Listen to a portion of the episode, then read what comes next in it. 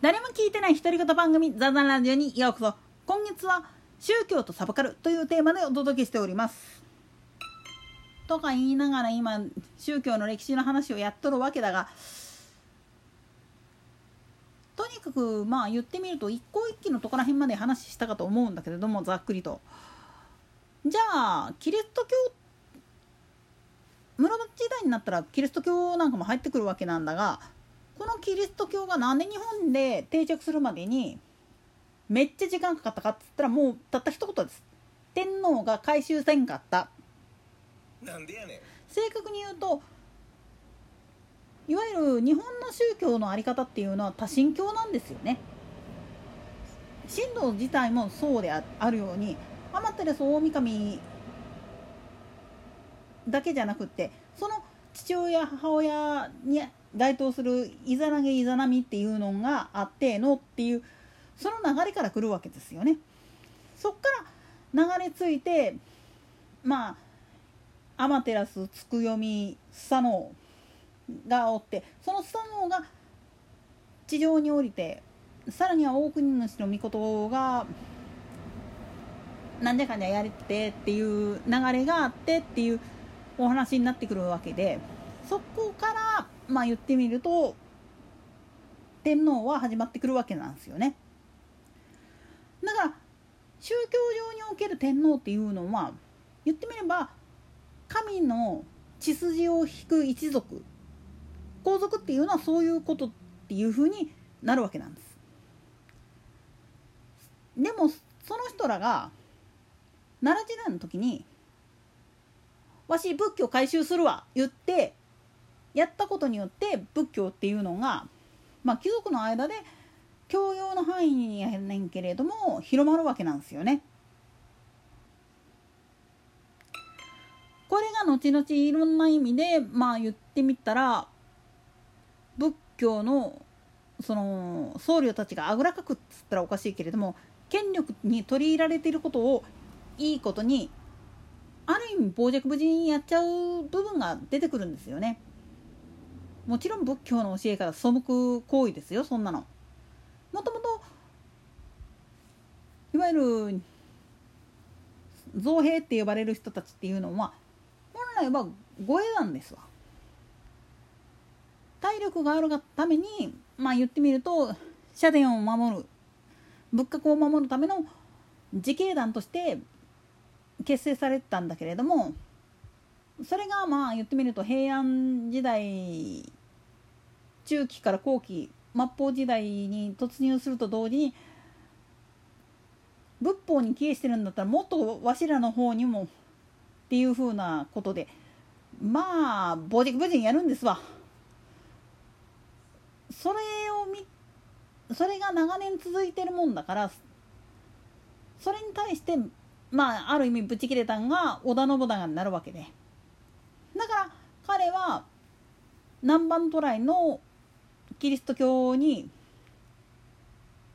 入る日本に入ってくることによって変革をもたらそうとしてたっていうふうにも読めるわけなんですよ。堕落した仏教および神道に対して外側からもう圧力かけてもらえっていう感じでねだけど豊臣秀吉とか徳川家康といった一部の戦国武将たちは海外ではそのキリスト教徒の裏側に軍隊がいるこいつらを警戒しなければいけないっていうことでまあ言ってみると信長が亡くなった後は徐々に排斥する方に傾いちゃうんですよね。だから明治時代になって今度はその神道が物ごつい力を持つようになるんですよ。なんせ明治維新の時にもう一回天皇を上に据えようぜっていう話になっちゃうからね。で大日本帝国憲法において天皇が国の元首つまり主権者は天皇でやるっていうふうにしちゃったもんだからもう進化はそれに付き従うものだっていうある意味もう本当に宗教じみたいな話にいっちゃうわけなんですよね。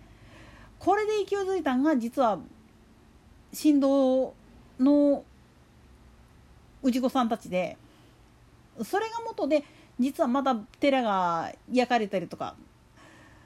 いろいろちょっと揉め事が起きるんですよ。その最たるものが実は軍事政権下における神札事件って呼ばれるやつなんですよね。この神札事件っていうのはぶっちゃけな話だけれども伊勢神宮の神札を貼ってない宗教団体は異端者不敬罪っていうことでその上層部は逮捕されて監禁されるのがもうデフォルトだったんですよね。当然だけれどもその信徒で神札を破ったりするような輩は無所に入って拷問付けです。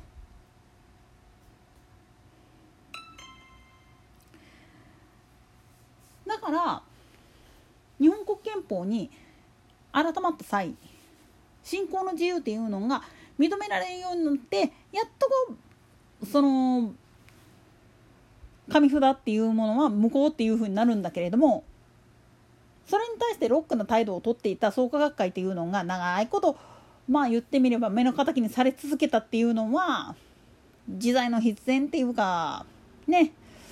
そういういきさつがあってののお話なんですよだから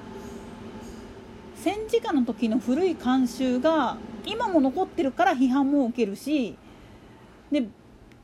それ以前からもやっぱりそういう宗教に関係する問題っていうのは結構頻発してるんですよ。でも根幹にあるのは天皇陛下が何年2回も人間宣言してるかっていうことに気づいてほしいんですよね。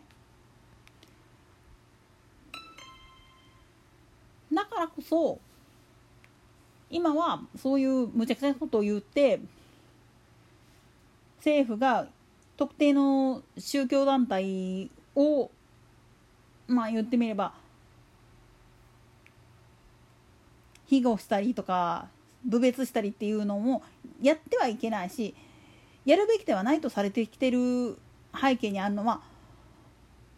そういうふうなことをやるとそれゆえにまあ言ってみればあぐらかくドアホが絶対出てくるんですよ。でもそれを望んでる人たちっていうのは物ごついカルトです。もうはっきり言い切ります。もうおかしいですその人たちは。おいらたち学会員でもそうなんだけれどもいくら自分たちが支持する公明党が政権与党の立場だっつったかって